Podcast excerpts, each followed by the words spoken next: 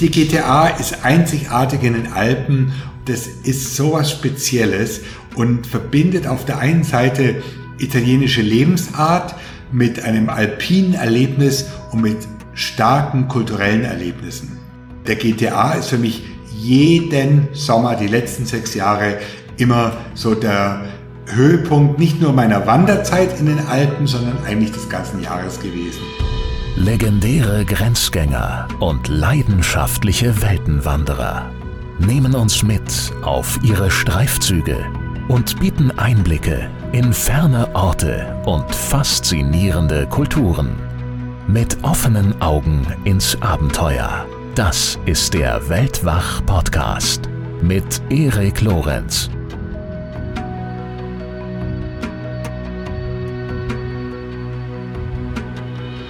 Schritt für Schritt durch die Alpen. Wir folgen heute der Grande Traversata delle Alpi, abgekürzt GTA. Das ist ein italienischer Weitwanderweg, der in rund 1000 Kilometern und auf 65 bis, je nachdem wie man es genau zählt, 66 Tagesetappen durch den gesamten piemontesischen Westalpenbogen führt. Vorstellen werden uns diesen Weg Weltwach-Stammgast Michael Martin und seine Frau Ellie. Denn äh, bei dieser Wanderung, die die beiden auf etliche Sommeretappen aufgeteilt haben, handelt es sich um ein ganz persönliches Privatprojekt der beiden und mal ausnahmsweise nicht um eine Reise, die Michael für seine großen Fotoprojekte durchführt. Von letzteren hat Michael uns ja erst kürzlich wieder erzählt, in Folge 189, in der wir über Sibirien und Spitzbergen gesprochen haben. Äh, ja, und wir haben unser Gespräch dann anschließend einfach noch fortgesetzt und das Ergebnis, das hört ihr jetzt gleich. Leider aber dementsprechend, wie schon in Folge 189, etwas hallig. Ähm, wir bemühen uns da beim nächsten Mal auf jeden Fall um Besserung, aber dennoch ist die Folge wirklich absolut hörenswert, denn man merkt Ellie und Michael ihre Begeisterung für die GTA richtig an und äh, das das finde ich persönlich sehr, sehr schön. Bevor es losgeht, noch kurz der Hinweis, dass in den letzten Wochen wieder etliche neue Weltwach Plus Folgen erschienen sind. Ähm, ich habe zum Beispiel erneut mit den beiden Wüsten-Ultraläufern Tanja Schönenborn und Raphael Fuchsgruber gesprochen. Ihr kennt die beiden schon aus Folge 121. Äh, ich habe mich mit Lena Klemm und Tobias Seiderer über ihre Reisen mit dem Land Rover durch Afrika unterhalten. Ich habe mit den Freundinnen Valerie Menke und Christine Hollmann über ihren Trip aufs Dach der Welt gesprochen, den Himalaya. Und in der ganz aktuellen Weltwach Plus Folge unterhalte ich mich mit Lisa Nuber und Patrick Scholz über ihr Projekt Social Traveling. Und während wir uns unterhalten haben, und wir haben das wieder mal als äh, Livestream getan über Instagram, während wir uns unterhalten haben, haben die beiden sich in Norwegen befunden und noch genauer, sie saßen in ihrem gelben Van, einem äh, VW-Bus, äh, in dem sie reisen und auch leben. Und während wir gesprochen haben, hat die Polizei angeklopft und wir mussten dann schon kurzzeitig befürchten, befürchten, dass unser Gespräch vielleicht ein vorzeitiges Ende findet. Es ist dann zum Glück alles gut gegangen, aber es war definitiv eines äh, der denkwürdigeren Ereignisse während eines Weltwachgesprächs, an die ich mich so erinnern kann. Naja, wenn euch diese Folgen interessieren und ihr vor allem unsere Show unterstützen möchtet, dann würde ich mich freuen, wenn ihr eine Mitgliedschaft im Weltwach Supporters Club erwägt. Wir nutzen eure Unterstützung, um Weltwach weiterhin produzieren zu können und im Gegenzug erhaltet ihr, je nach Unterstützerpaket, die erwähnten Plusfolgen oder beziehungsweise und sämtliche reguläre Weltwach-Folgen werbefrei. Und nun viel Spaß mit Ellie und Michael Martin. Hallo Elli, hallo Michael, herzlich willkommen zurück euch beiden bei Weltwach. Elli war ja auch schon zu Gast.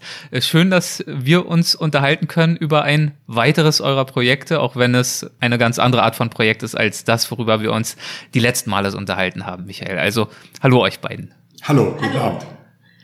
Freut mich. Ähm, ja, Michael, unser letztes Gespräch drehte sich um die Nenzen in Sibirien, drehte sich um die Eisbären und Walrosse von Spitzbergen. Ellie und du, ihr beide beschäftigt euch aber seit einigen Jahren auch ähm, mit einer Region, die ja deutlich näher bei der Heimat liegt, nämlich mit den Alpen. Ihr habt dort gemeinsam ein, ja, ich will es gar nicht unbedingt als Projekt bezeichnen, sondern es ist eine Aktivität, es ist etwas, das ihr gemeinsam tut und genießt und zwar schon seit einiger Zeit. Ich will gar nicht verraten, worum es geht. Vielleicht tut ihr das mal. Vielleicht führt ihr uns mal ein und erzählt, was ihr da in den Alpen seit einigen Sommern so treibt. Ja, wir haben hier ein Wanderprojekt begonnen. Und zwar, das ist die Überquerung der Alpen von, von der Schweiz aus bis ans Mittelmeer. Und die Hauptroute führt dann durch Italien, durch das Piemont. Und diese Route, das nennt sich die Grande Traversata delle Alpi und beginnt eben am Nufenpass in der Schweiz, führt uns dann über fast 66 Etappen nach Süden ins Mittelmeer. Ins Mittelmeer. Ins Mittelmeer. Genau, dort werden wir dann in ein paar Jahren unsere Schuhe oder mit den Schuhen ins Mittelmeer laufen. Das ist der große Traum. Genau. Das ist der Moment, von dem du träumst, wenn du irgendwo dich einen steilen Pass nach oben schindest und denkst, oh, wenn wir erstmal das Mittelmeer erreichen, dieses Ziel, dieses Fernziel haben wir mit jedem Schritt vor Augen, aber oft ist es dann auch nur die nächste Alm, die nächste Hütte, die man für den Abend dann vor Augen hat. 66 Etappen, das ist natürlich äh, einiges. Ähm, GTA, das der Begriff ist, glaube ich, den meisten bekannt, hat man schon mal gehört. Aber ehrlich gesagt, so richtig viel Wissen wusste ich nicht, insbesondere nicht, bevor ich euren äh, Beitrag auf spiegel.de dazu gelesen habe. Könnt ihr vielleicht so ein paar Sätze, je nachdem, was ihr so darüber wisst, äh, verlieren über die Geschichte des Weges und wie es überhaupt dazu gekommen ist, dass sich da dieser Weg durch die Alpen windet? Die Idee entstand in Frankreich. Die Idee geht davon aus, mhm. quasi marginalisierte Gebiete der Alpen, die unter Abwanderung leiden, denen mit einem Fernwanderweg zu helfen. Wir haben eine ganz verrückte Situation in den Alpen. Einerseits dieser massive Tourismus, denke nur an Ischgl oder an Chamonix oder Val Thorens und auf der anderen Seite entvölkerte Täler. Und die Idee ist natürlich gut, den entvölkerten Tälern zu helfen. Und die Idee ist letztlich dann auch von Italien übernommen worden und wäre wahrscheinlich auch längst in Vergessenheit geraten. Die Italiener hatten zunächst Begeisterung äh, für diese Idee, aber das hat sich dort schon wieder verlaufen, bis ein deutscher Geografieprofessor, Professor Betzing, inzwischen emeritiert, an der Uni Erlangen tätig, Alpenspezialist, der Alpenspezialist in Deutschland, eben diese Idee aufgegriffen hätte und die nach Deutschland transportiert hätte. Er hat dazu zwei wunderbare Bücher, einen zweiteiligen Reiseführer geschrieben, die die GTA dann schon populärer machten. Und dann haben auch unsere Freunde Iris Kirschner und Dieter Haas, die ja selber Vorträge halten, im Roter Verlag, im Roter Bergbuchverlag, ein sehr populäres kleines rotes Büchlein geschrieben, auch zur GTA. Und diese beiden Reiseführer haben dann der GTA einfach ein bisschen mehr zum Durchbruch verholfen Trotzdem ist die GTA überhaupt nicht zu vergleichen mit den großen Fernwanderwegen wie von Oberstdorf nach Meran zum Beispiel, wo ja sich in der Hochsaison die Menschen wirklich auf die Füße treten, wo die Hütten überbelegt sind. Elle und ich haben inzwischen 33 Etappen zurückgelegt, sind genau bei der Hälfte. Und es gab viele, viele Tage, wo wir keinem einzigen Menschen begegnet sind. Es gab viele Abende in Albergos, auf Hütten, auf Almen, wo wir die einzigen Gäste waren, selbst in der Hochsaison. Und wir haben jetzt sechs Sommer hintereinander, jeweils zehn Tage oder mal auch waren es auch mal nur fünf Tage eben auf der GTA verbracht und haben jeden einzelnen Tag genossen. Vielleicht auch deswegen, weil ich keine Kamera dabei hatte. ähm, fällt dir das eigentlich schwer, ohne Kamera unterwegs zu sein? Wenn du jetzt, sagen wir mal, den perfekten Sonnenaufuntergang, irgendeine Szenerie siehst, wo du äh, weißt, das wäre wirklich ein Motiv, äh, prachtvoller kann es kaum sein und du stehst da und hast höchstens ein Smartphone bei, äh, bei dir? Nee, überhaupt nicht, weil ich fotografiere ja seit jeher eigentlich nur außerhalb von Europa in Übersee für meine Projekte. Und der GTA ist einfach so ja, unser Projekt, unser Beziehungsprojekt sozusagen. Und da sind meine Fotoprojekte, da bin ich Feuer und Flamme, da kann ich es mir gar nicht ohne Kamera vorstellen. Aber das ist eine private Sache, die wir gemacht haben und machen und da wäre eine Kamera eigentlich nur hinderlich und schwer und die Bilder, die ich da mal vielleicht mal auf spiegel.de veröffentlicht habe, die sehr gut angekommen sind, das waren alles Handybilder und mich lässt der Sonnenuntergang oder das tolle Licht vollkommen kalt. Ich sagte, es ist ein so tolles Gefühl, mal was genießen zu können, ohne immer diesen Druck zu haben. GTA ist für uns Urlaub, Erholung, Sport und Kultur. Der Michael hat zwar seine große Kamera nicht dabei, jedoch ähm, vor zwei Jahren habe ich mich wahnsinnig ja, anfangs geärgert, wo ich denke, ah, was ist denn los? Der kommt ja gar nicht mit. Und dann ist mir bewusst geworden, dass der einen wahnsinnig schweren Rucksack mit sich rumschleppt, ja. Und ja, am dritten Abend hat er mir dann ehrlich gesagt ja gestanden, dass er nämlich seinen Laptop dabei hat um eben Texte zu schreiben für das große Projekt Terra. Und äh, da mhm. erübrigt sich dann natürlich wieder, wenn er zwar auf der einen Seite die schwere Kamera nicht dabei hat, aber auf der anderen Seite doch mit dem Laptop unterwegs ist. Aber man muss einfach erkennen, das ist für ihn Entspannung. Wenn er dann abends noch am schönen Rotwein sitzt und dann noch ein bisschen lesen kann und noch mal schreiben kann, das ist für ihn einfach auch Urlaub, ja. Also hat es dann äh, keinen Ärger mit dir gegeben, Ellie, als Nein, du nein.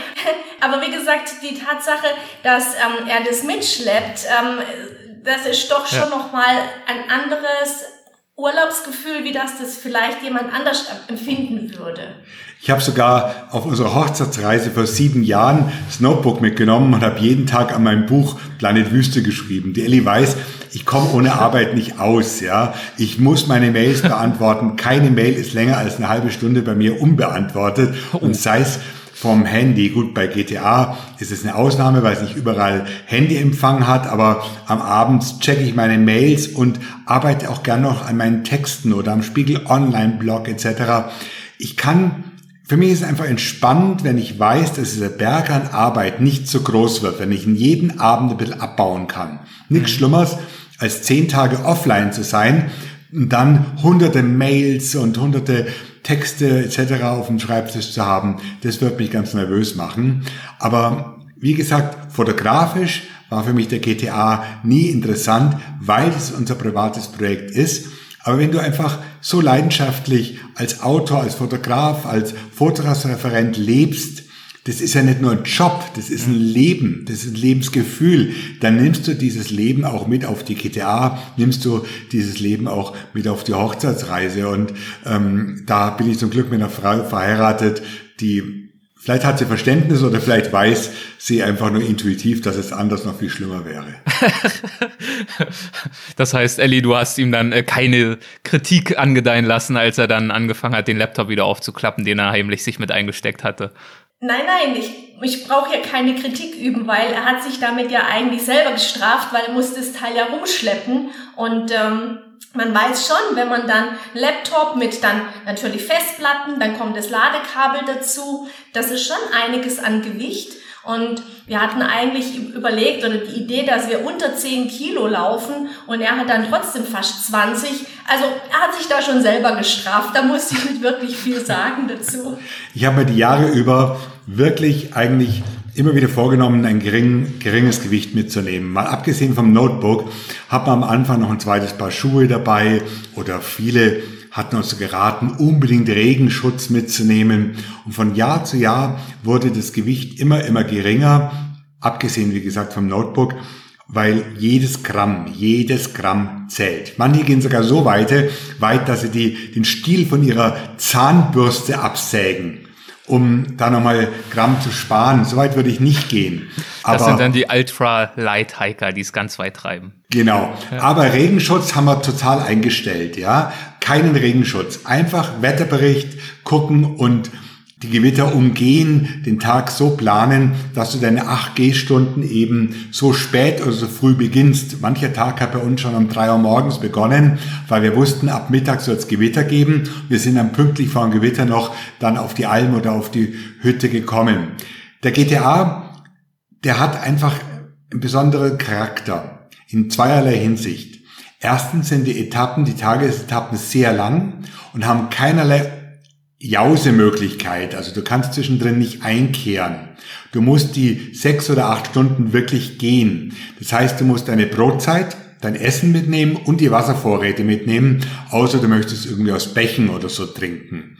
Das ist die eine Sache. Und die andere ist, dass die Übernachtungen eigentlich sehr unterschiedlich sind. Es gibt sehr wenige Hütten. Mhm. Also Du kennst ja die Hütten bei uns aus den Alpen, die manchmal auch weniger gemütlich sind, wo total überbelegt ist, wo es nach irgendwelchen komischen Gerüchen riecht und wo dann der Wirt unfreundlich fragt, Erbsensuppe mit oder ohne Würstel.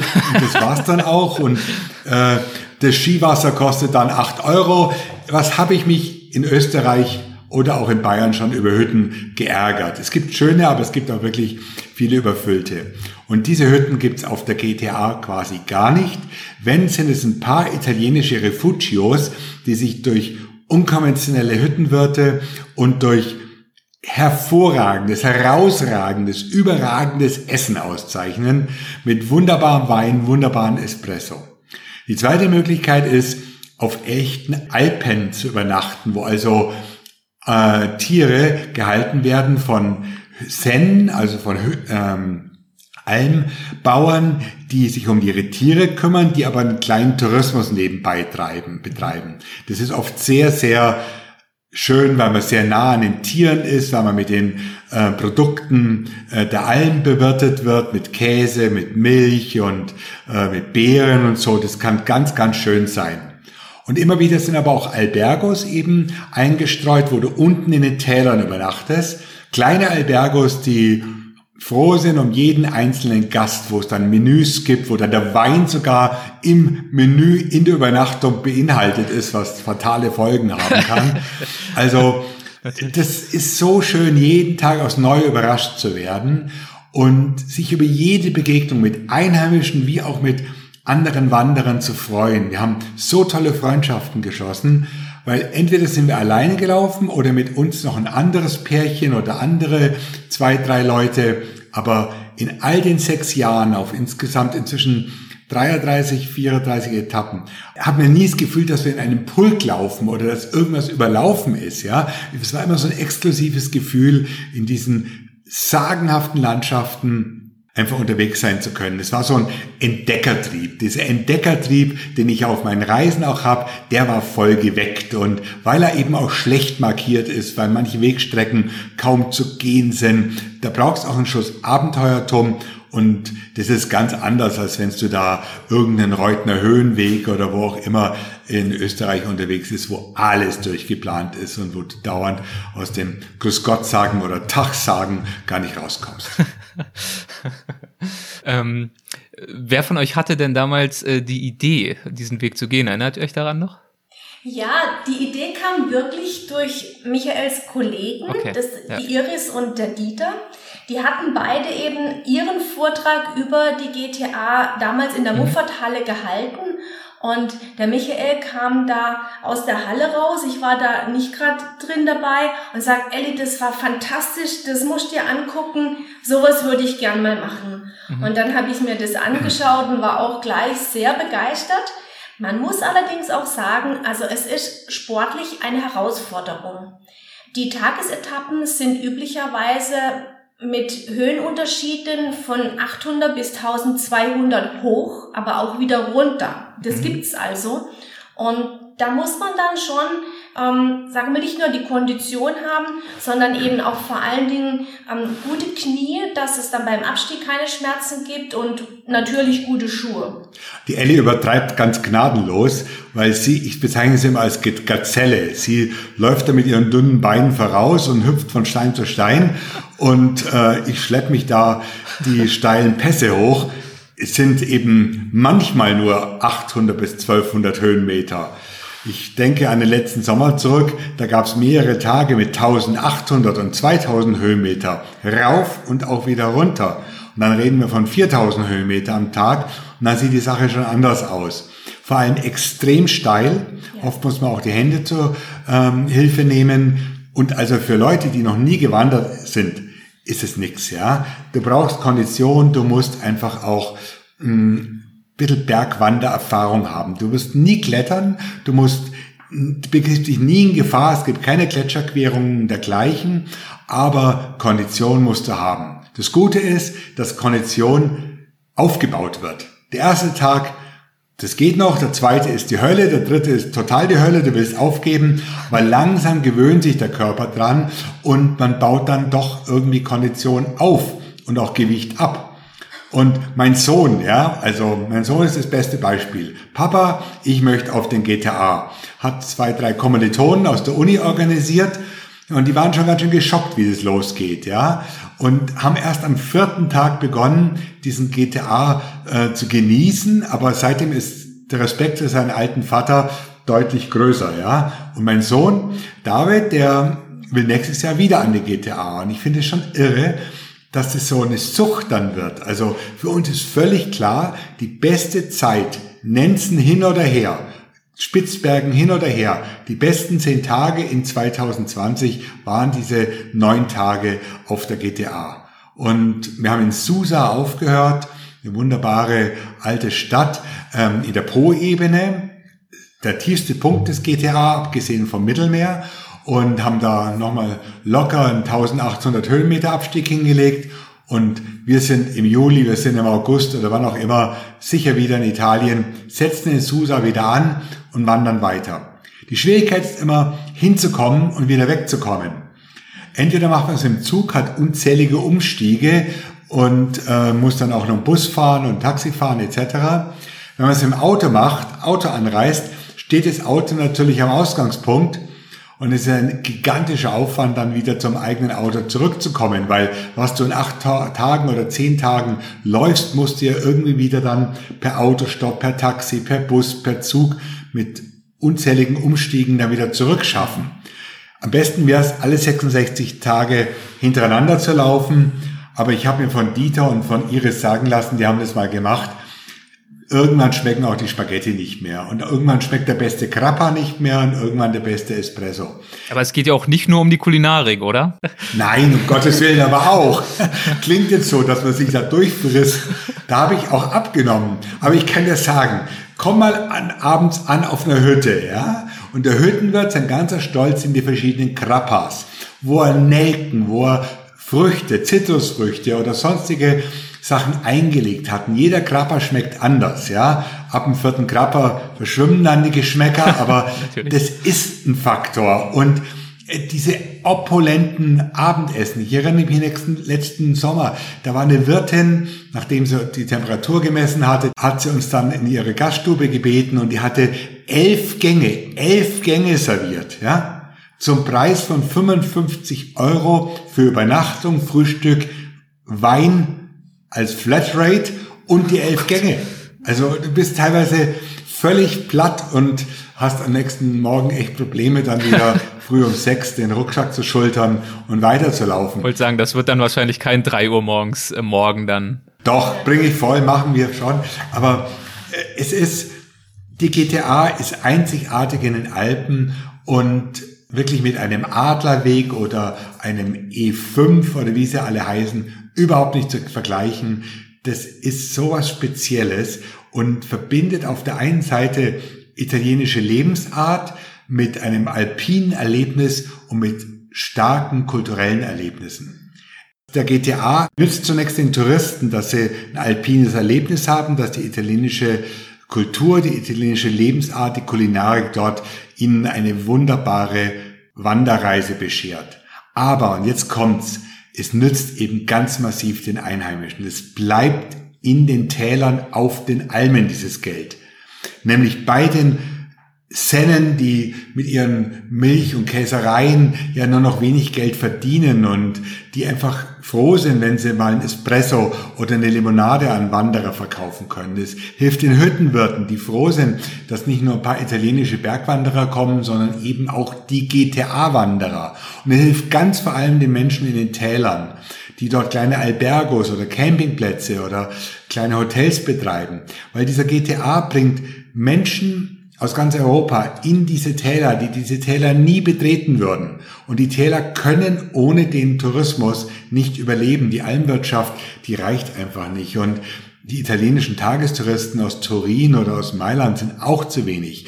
Der GTA hat so einen konstanten Strom an Wandertouristen und du merkst einfach, wie die Leute, die italienischen Gastgeber stolz sind auf ihre GTA. Das ist wie so eine eine Entwicklungslinie, die sich da durchs Piemont zieht. Wir reden ja nicht von Gardasee, wir reden ja nicht von Rimini, wir reden von völlig marginalisierten Tälern, wo längst die Leute eben ähm, in die Städte abgewandert werden. Und der GTA hat diesen Tälern einfach Leben eingehaucht. Und so ist dieser GTA ein perfektes Beispiel für sanften Tourismus und quasi die wirkliche Antwort auf die Auswüchse von Ischgl oder Sölden oder Rimini. Ihr habt jetzt schon mehrfach verschiedene Etappen erwähnt. Ihr habt gesagt, ja, letztes Jahr mit den neuen Etappen oder damals die zehn Etappen, ähm, 66 Etappen sind es insgesamt. Vielleicht äh, sprechen wir noch mal kurz darüber, wie ihr dieses äh, Projekt GTA insgesamt angeht. Also wie lange seid ihr denn da jetzt schon unterwegs und äh, was meint ihr, wie lange werdet ihr noch unterwegs sein? Also wir planen pro Sommer immer so zwischen 10 und 12 Tage. Mhm. Das wird jetzt natürlich noch mal länger, wenn man da mit der Anreise vielleicht doch noch mal ähm, einen Tag sogar irgendwo übernachten muss oder mit dem Zug dann das Ganze ein bisschen kombinieren muss, muss müsste. Und letztes Jahr habe ich es dann so gemacht, dass ich eben speziell im Corona-Jahr eine Woche vorher hingegangen bin und die ganzen Telefonnummern, die wir aus dem Reiseführer von der Iris und dem Dieter hatten, die habe ich mir einfach in eine Liste eingetragen und habe angefangen runter zu telefonieren, zu bestätigen, ob die Hütten offen sind und wenn sie denn dann offen waren, eben äh, so zwei Betten oder halt einfach zwei Schlafplätze zu reservieren. Und das ist völlig unkompliziert. Die Leute sprechen meistens kein äh, Englisch. Man muss sich da ein bisschen durchwursteln, aber ähm, man kriegt auch keine Bestätigung. Nur wenn man dann an den Hütten ankommt, ist definitiv so, dass die schon wissen, na ja, das ist dann der Herr Martin und die Frau Martin und das klappt dann schon. Und mhm. das ist so, so schön unkompliziert. Ja. Aber ohne angerufen zu haben, hätte ich es jetzt letztes Jahr nicht machen wollen. Ja. Weil man ja auch keine Alternativen hat vor Ort, ja. Richtig. Man hat keine Alternativen. Wenn du nach acht oder neun Stunden ankommst, dann werden die dich nicht abweisen. Aber es kann ja schon passieren, dass du halt dann auf dem Hüttenboden oder wirklich regelrecht im Kuhstall schlafen müsstest. Ja, wir haben kein Zelt mitgeführt. Theoretisch könntest du das Ganze auch auf dem Zelt machen. Zelten ist ja nicht verboten. Ja, und ähm, du könntest quasi als Selbstversorger dort unterwegs sein. Aber letztendlich unterhüllt man ja dann mit auch die Idee des GTA, würde ich sagen, und ähm, tut dann auch den Einheimischen nicht so viel Gutes. Und nochmal ein Appell an alle Nachahmer, so wenig Gepäck wie möglich. Es braucht wirklich so viel nicht. Es braucht keine Trinkflasche, keine schwere, es braucht ja, die braucht es vielleicht schon, aber. Ja. Äh, Hätte ich jetzt auch nicht angefangen einzusparen, aber. Ja, ich bin da. Also wie gesagt, Hauptsache Platz fürs Notebook, aber ähm, Ersatzkleidung würde ich jetzt zum Beispiel wirklich wenig mitnehmen, keine Regenkleidung. Ich denke mal, wenn der Rucksack unter 10 Kilo wiege, wiegen würde, wäre das echt ein großer Erfolg. Du tust dir so viel leichter, ja. Mhm. Und zum anderen würde ich auch ein Smartphone mitnehmen, um einfach den Wetterbericht checken zu können, weil damit kannst du dir wirklich die, die Regenausrüstung sparen, indem du einfach genügend gute Wetterberichte hast und dann jederzeit auch dann deine Etappen entsprechend anpassen kannst. Was toll ist am GTA, möchte ich schon auch noch sagen, ist, dass man durch so viele verschiedene Kulturlandschaften wandert. Piemont ist ja nicht Piemont, sondern das sind oft, ja, Gebiete, die eine ganz eigene Geschichte haben. Wir sind eine Zeit lang den alten Walserwegen lang gewandert, mit der alten Walserkultur. Dann gibt's wieder Tage, wo das Monte Rosa Massiv deinen Ausblick immer dominiert. Letzten Sommer sind wir am Gran Paradiso vorbeigelaufen, durch den Gran Paradiso Nationalpark. Also immer gibt es sozusagen ein landschaftliches Thema, aber auch ein kulturelles Thema, weil bestimmte Gebiete durchwandert werden. Und es lohnt sich wirklich, die Reiseführer mitzunehmen, die Bergführer, sowohl den Bergführer vom Roter Verlag wie auch vom Betzing, weil du so viel kulturelles Wissen dort findest und das ist einfach toll, wenn du auch die Hintergründe dieses Klosters oder so dann nachlesen kannst. Und was ich nicht empfehlen würde, ist, mit Leuten unterwegs zu sein, die keine Wandererfahrung haben, die langsamer wandern als du selbst. Ich würde auch die Gruppe nie über vier Leute anwachsen lassen. Vielleicht noch ein befreundetes Pärchen, aber nicht mit sechs oder acht Leuten. Da wird nur geschnattert und geredet und einer muss immer wieder auf die Toilette und die Gruppe beschäftigt sich eigentlich nur mit sich selber, ja. Wandern hat ja auch irgendwas mit Kontemplation zu tun und das geht einfach zu zweit, alleine oder maximal zu viert eigentlich am besten. Man muss keine Angst haben, dass man dann sich irgendwie langweilt. Abends wird man immer wieder mit anderen Leuten in den Unterkünften zusammentreffen und dann es geht, es, es geht einfach lockerer zu als auf äh, österreichischen oder bayerischen Hütten und es gibt garantiert keine Erbsensuppe mit Würstel. Damit kannst du mich ja. Scheint ja, dass du da wirklich äh, traumatische Erfahrungen gesammelt hast mit der Erbsensuppe. Traumatisiert, ja, ja, natürlich. ja, diese ganze, weißt du, ich mag einfach so, es gab so vor 20, 30 Jahren noch stärker als heute. Inzwischen sind auch in Bayern sehr viele junge Menschen unterwegs, aber diese Bergkameradschaft und das hat mich irgendwie immer abgestoßen. Da gab es so Attribute, nicht nur die Erbsensuppe, sondern auch das karierte weiß-rote Hemd und der Trachtlerhut, das war nie meine Welt. Und mh, mm, mir gefällt, ich liebe Italien über alles und für mich ist es die perfekte Kombination aus italienischem Lebensgefühl und den Alpen eben. Du hast gerade angesprochen, wenn man in einer größeren Gruppe unterwegs ist, kann es auch problematisch werden aufgrund der unterschiedlichen, zum Beispiel Gehgeschwindigkeiten neben den anderen Themen. Ähm, wie ist es denn zwischen euch beiden? Seid ihr da ganz natürlich ähnlich unterwegs oder müsst ihr da aufeinander Rücksicht nehmen? Äh, du, Michael, hast das ja vorhin schon beschrieben, wie Ellie da zum Teil gazellenartig davon huscht. Wie, wie ist es denn für dich, Ellie? Ich meine, du warst gerade vor unserem Gespräch noch joggen, bist äh, fit und frisch und geschwind unterwegs. Wie schlägt sich Michael denn so? Ob nun mit äh, Notebook oder oh, ohne? Wie, Vorsicht, Vorsicht, ja. Kein falsches Wort.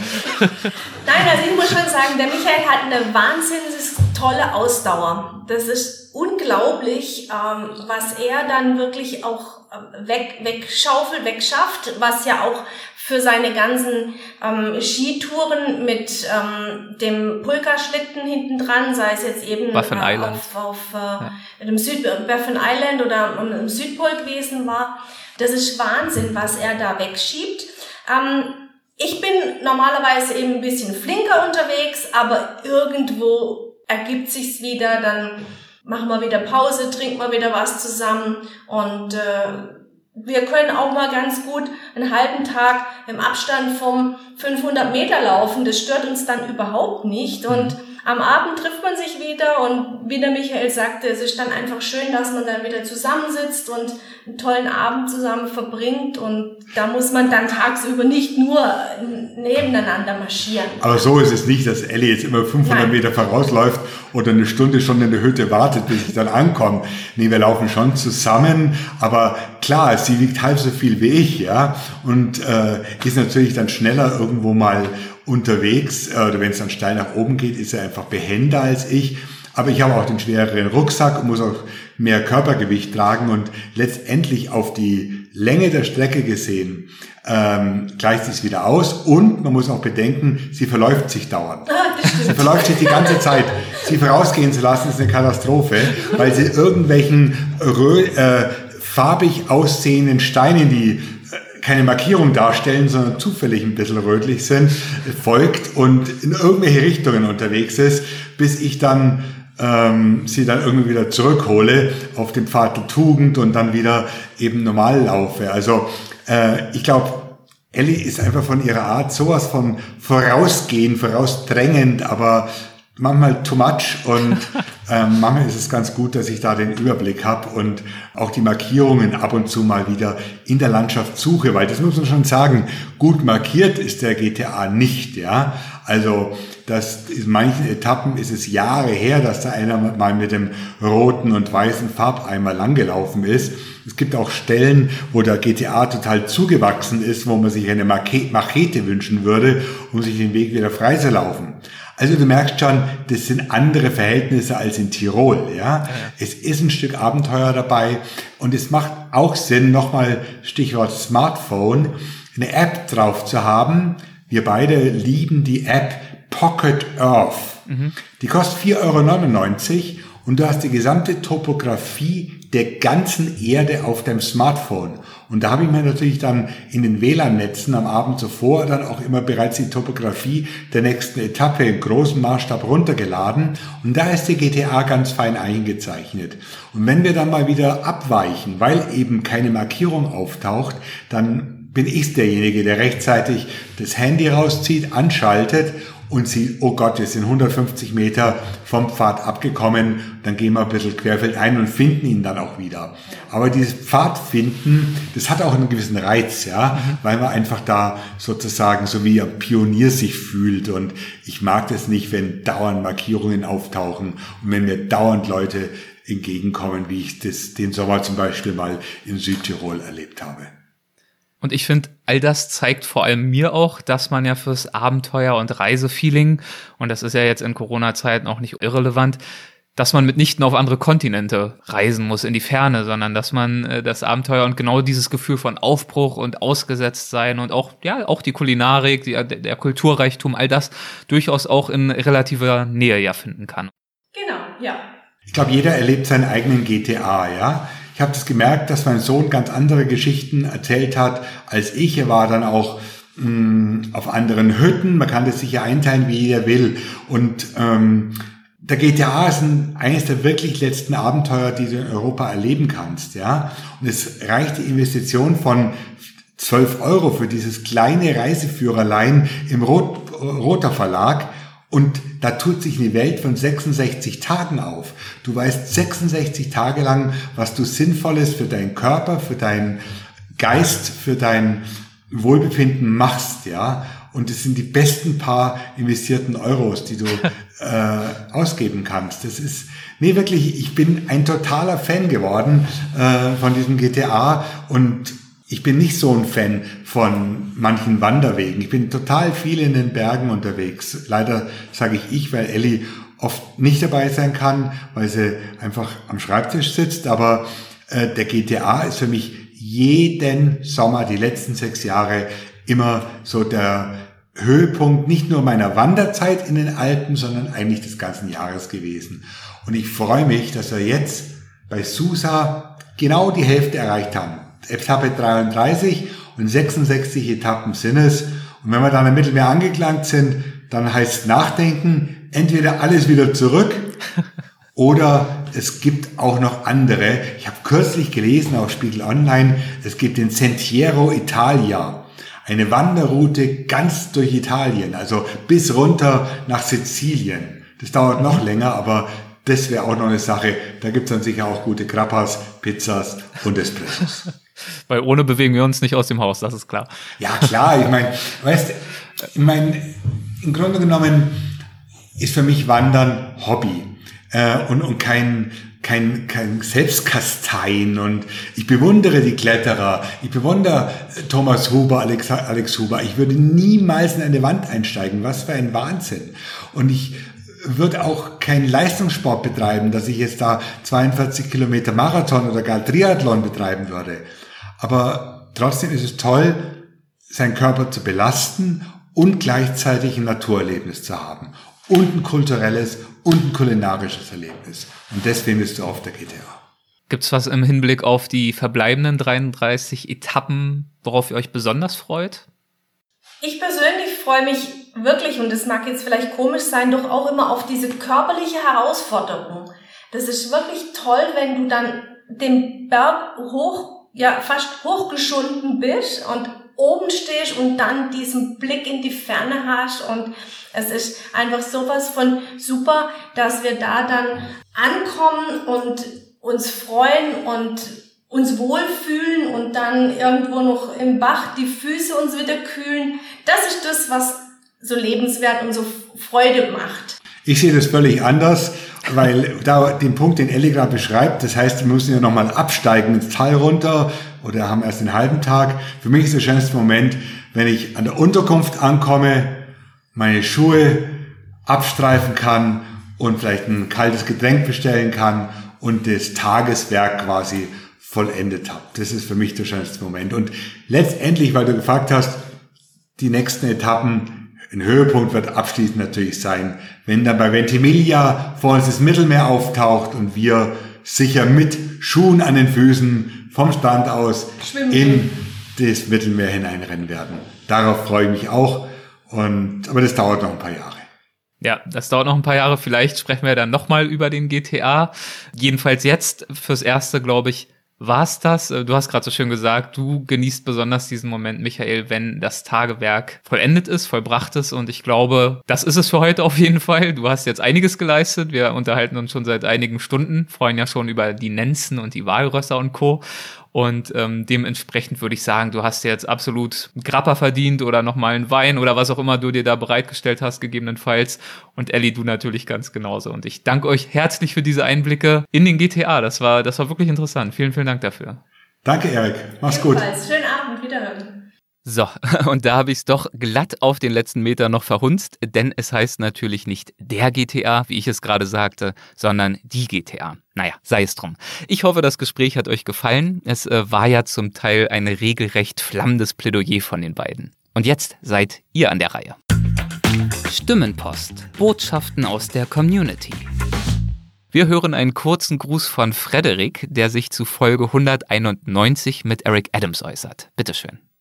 Hallo lieber Erik, hier ist Frederik. Ich wollte dir auf diesem Wege einen ganz herzlichen Dank für das tolle Interview mit deinem Namensvetter Eric Adams äh, hinterlassen zum Thema Jagd und Nachhaltigkeit und eben auch Ethik in dieser Thematik. Ich finde das ganz, ganz toll und ganz, ganz großes Kino, wie er darüber berichtet und auch selbst mir ist dieses Thema eine große, große Herzensangelegenheit, über die ich blogge und auch gemeinsam mit meiner Partnerin versuche, viel Aufklärungsarbeit zu betreiben. Und ja, ich denke, ich vertrete da auch eine große Generation junger Jäger, eine andere Generation Jäger, die ähnlichen Werten sich verpflichtet hat. Und ich hoffe dadurch, durch dieses tolle Interview, dass auch viele deiner Zuhörer hier in Deutschland, die dem Thema sicherlich und auch oftmals berechtigt kritisch gegenüber eingestellt sind, vielleicht doch dort eine andere Sichtweise bekommen und ja, auch über diese Thematik mal anders nachdenken. Ich danke dir dafür. Viele Grüße, du machst eine tolle Arbeit, bleib gesund und ich freue mich weiterhin auf deine ganz tollen Beiträge. Liebe Grüße, tschüss. Vielen Dank für dieses nette Feedback. Schön, dass du als Jäger dich in der Folge wiedergefunden hast, Frederik. Äh, das freut mich ganz besonders. Nicht zuletzt ja auch deshalb, weil diese Folge auch für mich wirklich etwas Besonderes war. Und äh, das hat man ja, glaube ich, auch gemerkt. Wenn ihr Feedback loswerden möchtet, äh, Gedanken zu einer unserer aktuellen Folgen habt oder eigene Erfahrungen teilen möchtet, dann meldet euch gern via Stimmenpost. Das geht unter anderem über unsere WhatsApp-Nummer 001 267 997 2603. Ihr findet die Nummer auch über die Startseite unserer Website weltwach.de und ich freue mich von euch zu hören. Und unter allen Einsendungen, die uns in den ersten zwei Wochen nach Erscheinen dieser Folge hier zugehen, verlosen wir zwei Exemplare meines Buches Weltwach mit offenen Augen ins Abenteuer. Und zwar unabhängig davon, welche der Sprachbotschaften es dann, dann eventuell auch in eine unserer Folgen schaffen. Die Folge erscheint am 24. April 21. Zwei Wochen später wäre der 8. Mai. Das ist also die Frist. Schickt uns gern bis dahin eure Sprachbotschaft mit eurer Meinung, euren Erfahrungen, was auch immer euch auf dem Herzen liegt. Vielleicht noch mal eine Idee zum Thema Mikroabenteuer oder auch zum Thema Scheitern auf Reisen. Das war ja auch eine sehr beliebte Rubrik unter euch. Und dann erhalten zwei unter euch jeweils ein Exemplar des Buches. Und jetzt gibt es zum Abschluss wieder einmal eine schöne Lesung von Mr. Andreas Altmann. Übers Reisen und Leben. Andreas Altmann liest. Thema dieses Mal und auch Titel des Kapitels, das er liest, äh, zu finden im Buch Gebrauchsanweisung für das Leben, Frauen. Ich bin gespannt und äh, lehne mich zurück und lausche. Bitteschön. Frauen. Armes, schreckliches China. Eine Plage von biblischen Ausmaßen zieht über das Land, die mehr als 100 Millionen Männer ins Unglück stürzt. Sie zahlen jetzt den Preis für zwei Generationen Macho-Wahn, bei dem chinesische Mütter tatkräftig behilflich waren. Sobald das Geschlecht feststand, wurde abgetrieben.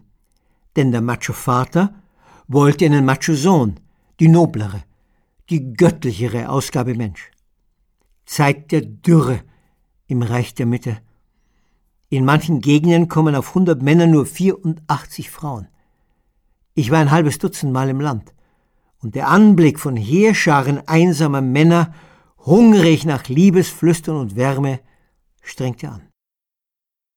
Mein Herz ist leer, sagte einer von ihnen, einer, der katastrophale 36 Jahre alt war und dessen Mutter ihn täglich aufforderte, eine Willige zu finden.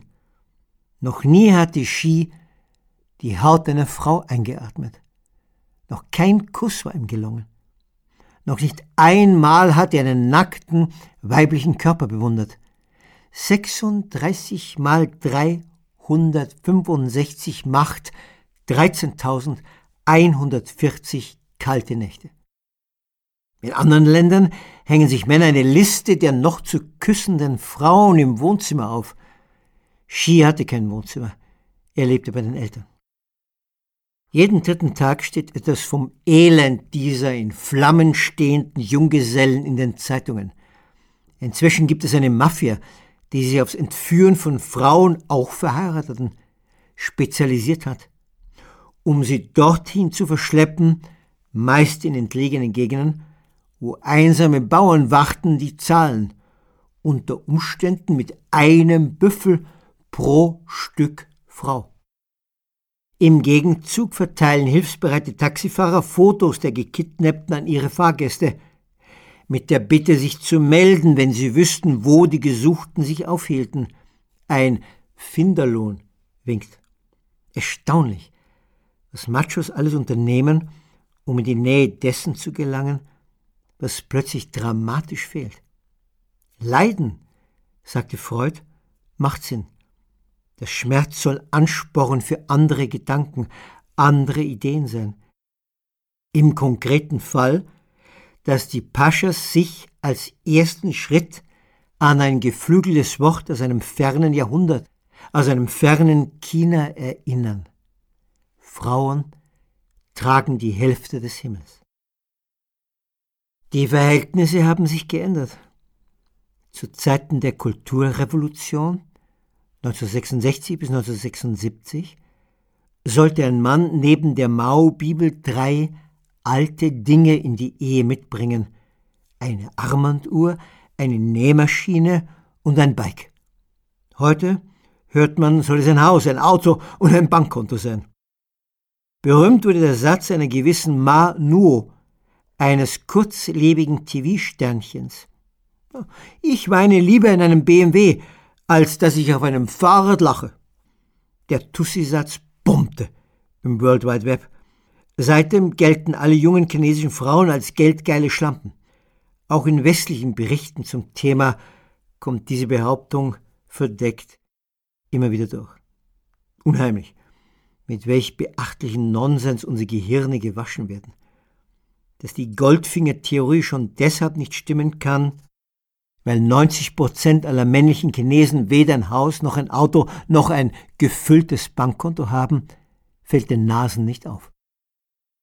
Werfen wir nochmals einen Blick auf Xi, den uralten Jungmann. Man ahnt ziemlich rasch, warum keine hinter ihm her ist. Xi fehlen Charme und Witz und Sprache und Ausstrahlung. Zudem tritt er als Muttersöhnchen auf, der Mutti nie aus den Augen lässt, wenn er redet. Ist das sexy? Will man mit so einem Bett kugeln und kichern? Sorry für den langen Umweg über Fernost. Aber er zeigt, dass Männer weltweit zu straucheln beginnen, wenn es um Frauen geht. Ich habe ein ganzes Buch über sie geschrieben und bin noch immer verwirrt. Verwirrung ist ein zweischneidiger Zustand, der Unsicherheit schafft. Und wer die nicht aushält, fängt an zu verachten. Gerade Männer, die in diesen Zwiespalt von vehementer Geilheit und unerfüllter Sehnsucht geraten, ziehen das Objekt, das sie so begehren und das sie so desinteressiert zurückweist, in den Dreck, um die Demütigung auszuhalten. Nicht jede Frau gehört unter Denkmalschutz, ich weiß. Natürlich bekam auch ich meine Quote von Bad Girls ab, von Strindberg-Kamikaze-Frauen und abgefeimten Money-Bitches dann schwankte ich genauso. Aber nie kam ich in Versuchung, die wenigen mit den vielen zu verwechseln. Zudem hatte ich Glück. Ich traf Männer, die ebenfalls hinterhältig logen und mich bestahlen. Und trotzdem verfiel ich nie dem Reflex, alle Männer als Schweinehunde zu verdächtigen, weil mir oft andere begegneten, die mich freundlich und fair behandelten. Meine Männerfreundschaften gehören zu dem innigsten, was ich vorzuweisen habe.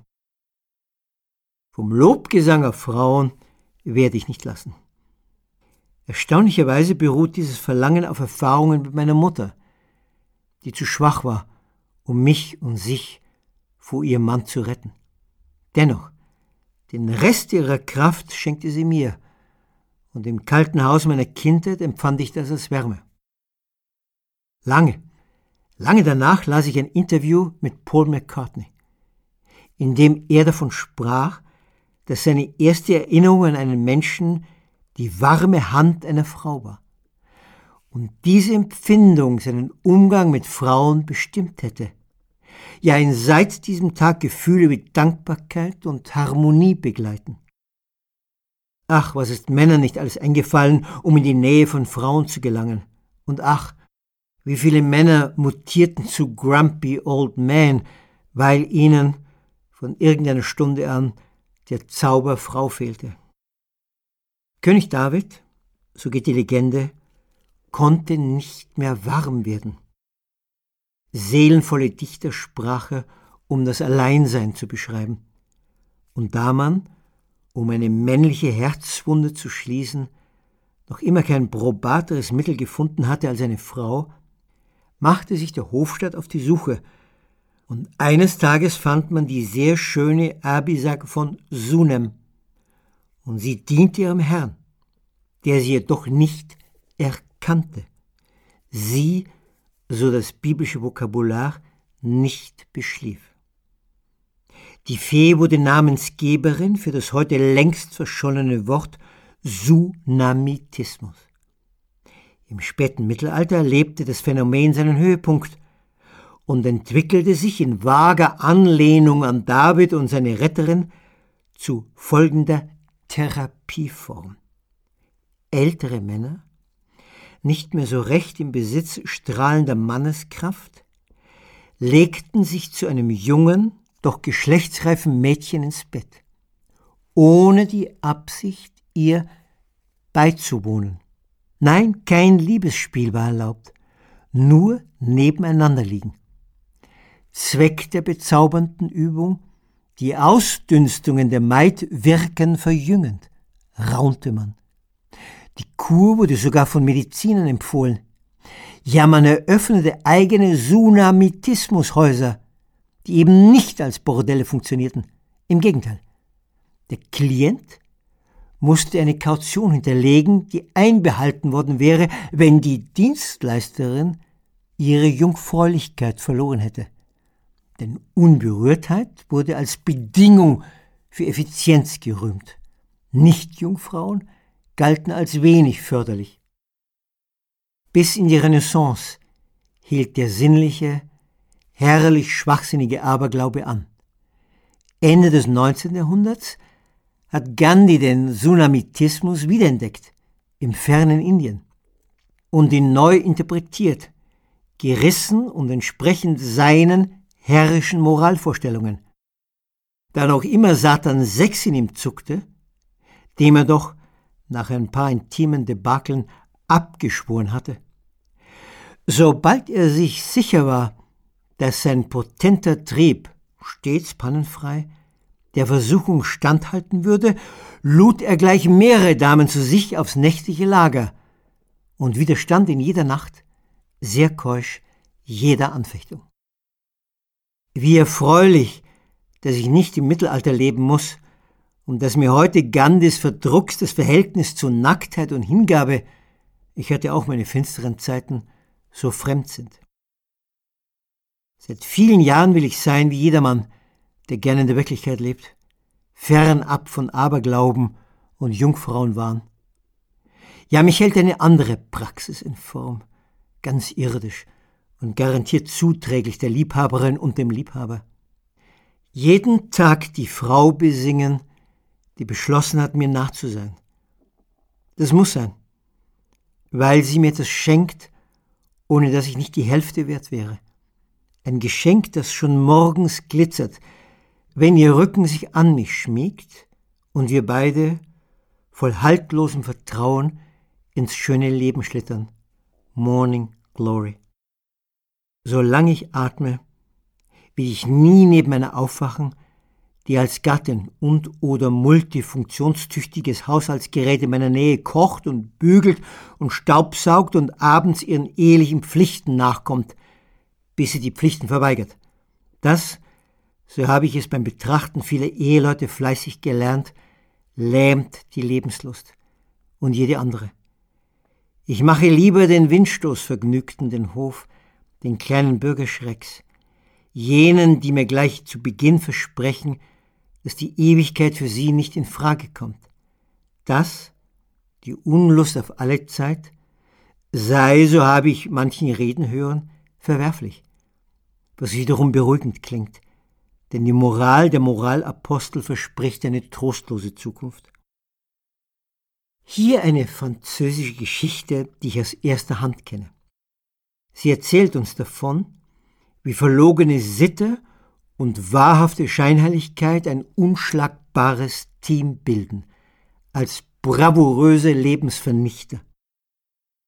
Démon de Midi nennen sie in Frankreich ein Phänomen, das Männer betrifft, die inzwischen über 50 sind, sprich die Mitte, Midi, ihrer Lebensjahre bereits überschritten haben und nun von neuem auf Brautschau gehen.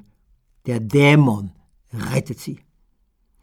Da wir aber in modernen Zeiten leben, meldet sich dieser Teufel nicht mehr unterdrückbar, nun auch bei Frauen. Sie wollen ebenfalls Frischfleisch und ansehnlichere Bettgenossen als den seit 20 Jahren angetrauten. Es erwischt sogar Damen, die eher als tugendhaft auffielen, oder, oder sollte man sagen, gerade die erwischt es? Wie dem auch sei. Therese, so soll sie heißen, die bisher standfeste Katholikin verliebte sich besinnungslos in ihren jungen Beichtvater, der es ihr richtig besorgte, so wörtlich die wiederbelebte. Bis dahin ist es eine erfreuliche Geschichte. Getrieben von dem unbedingten Willen einer Frau und eines Mannes, ihr verheucheltes Dasein aufzugeben. Zudem erheitert der Gedanke, was für zwei sich hier gefunden haben, doch die Erinnerung an die Hölle, die christliche Antwort auf Sinnenfreude, holte die Ehebrecherin wieder ein, und die 42-Jährige ließ ab vom Taumel und kehrte schuldbeladen und lustlos zum Gatten zurück, um pflichtgemäß und voller wilder Fantasien an den Sündenpfarrer die Beine breit zu machen, wobei der eheliche Beischläfer gewiss an die 18-jährige Kassierin dachte, die er tags zuvor im Supermarkt beäugt hatte. Das ist die Rache der Heuchelei. Wer ihr verfällt, verabschiedet sich vom Leben. Denn zu dem muss man stehen. Treuherzig und unbestechlich. Wie zu einem Freund, den man liebt.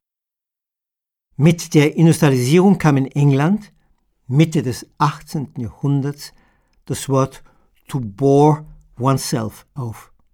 Sich langweilen. Da das Leben bequemer und fade geworden war und gleichzeitig entstand das Wort interesting, um das eine vom anderen zu unterscheiden.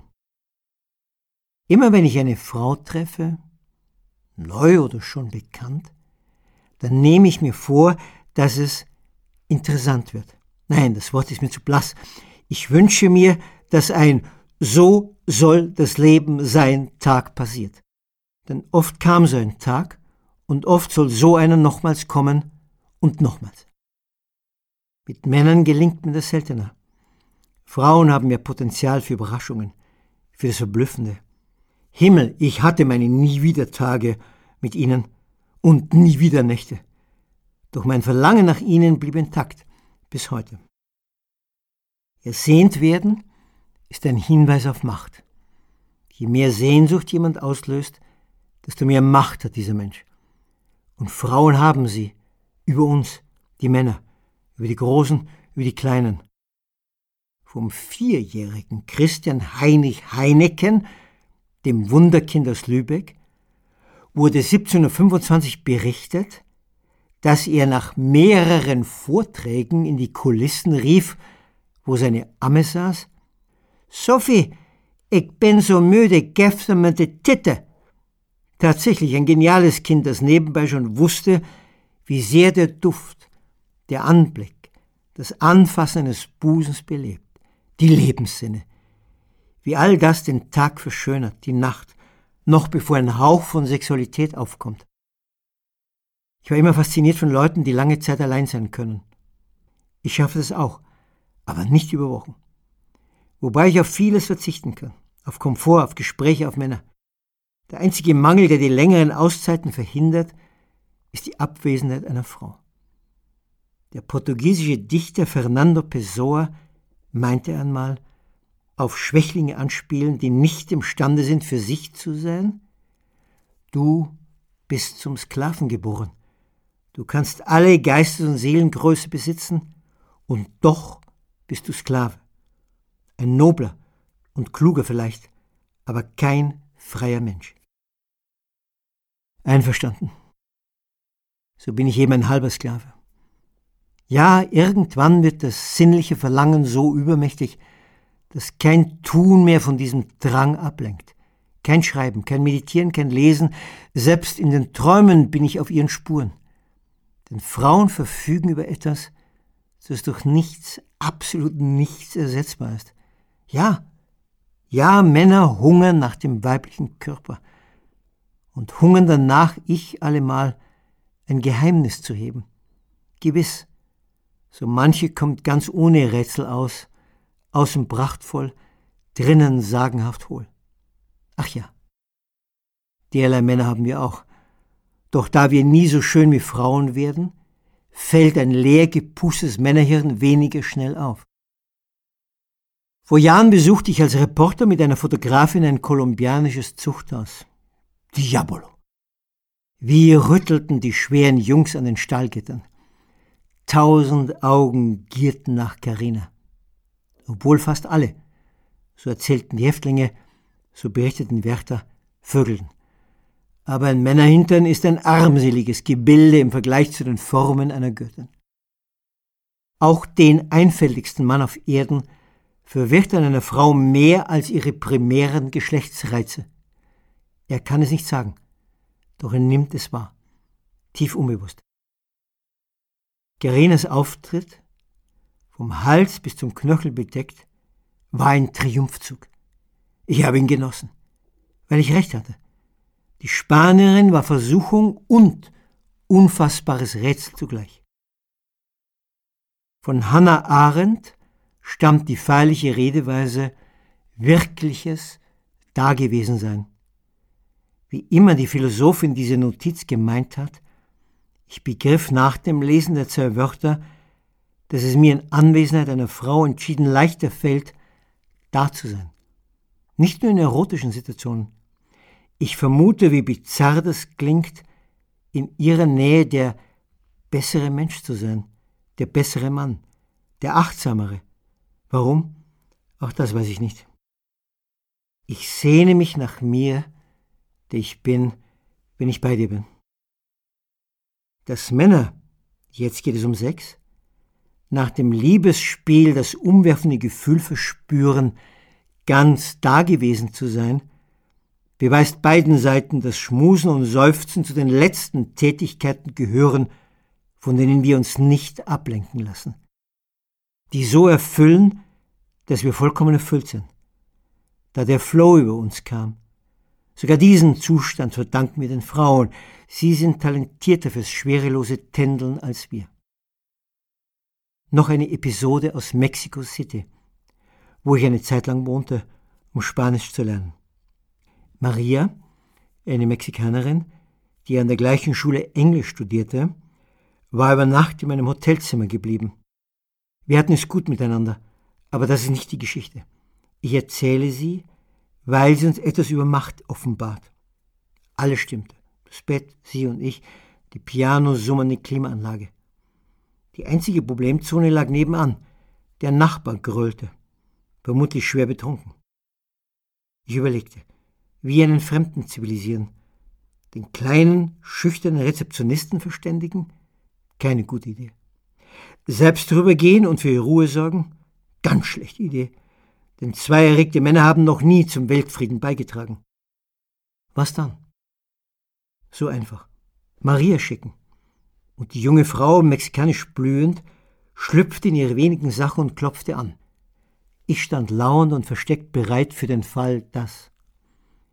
Irgendwann öffnete der Rohling und Maria, Wir hatten kurz ihren Text geprobt, berichtete von mir, ihrem Bräutigam und unseren Flitterwochen. Ach, ob er nicht so super lieb sein könnte, ein bisschen leiser zu singen. Wir wären ziemlich erschöpft. Er verstehe doch. Sie zwinkerte mit den Augen. Und morgen ging es weiter nach Acapulco. Und das Wunder von Mexico City passierte. Der Dicke wurde schlagartig super lieb und bat unfassbar um Entschuldigung. Und Maria hieß von nun an Madre Coraje, Mutter Courage. Dafür schenkte ich einen Satz von Hamilton Newton, dem Fotografen. Ich habe keine Angst vor starken Frauen. Bei ihnen kann mir nichts passieren. Ich bin nicht stark. Ach, Frauen. Mein staunendes Ich in ihrer Nähe. Nichts fährt ungestümer in mein Herz als die beiden Aphrodisiaker Schönheit und Geist. Eine Welt ohne Frauen? Das ist eine schauerliche Vorstellung. Kein Flair würde mehr benebeln, keine Verheißung mehr verführen, niemand mehr ein Liebesgedicht flüstern, and no morning glory anymore. No Morning Glory Anymore. Mit diesen Worten endet nicht nur die diesmalige Lesung von Andreas, sondern auch diese Folge. Ich hoffe, sie hat euch gefallen und wenn ja, dann freue ich mich, wenn ihr erwägt, uns eine Bewertung in der Podcast-App eurer Wahl zu spendieren, insofern das dort möglich ist, und uns vielleicht ja sogar via Supporters Club Mitgliedschaft zu unterstützen. Liebe Grüße, macht es gut und bis zum nächsten Mal.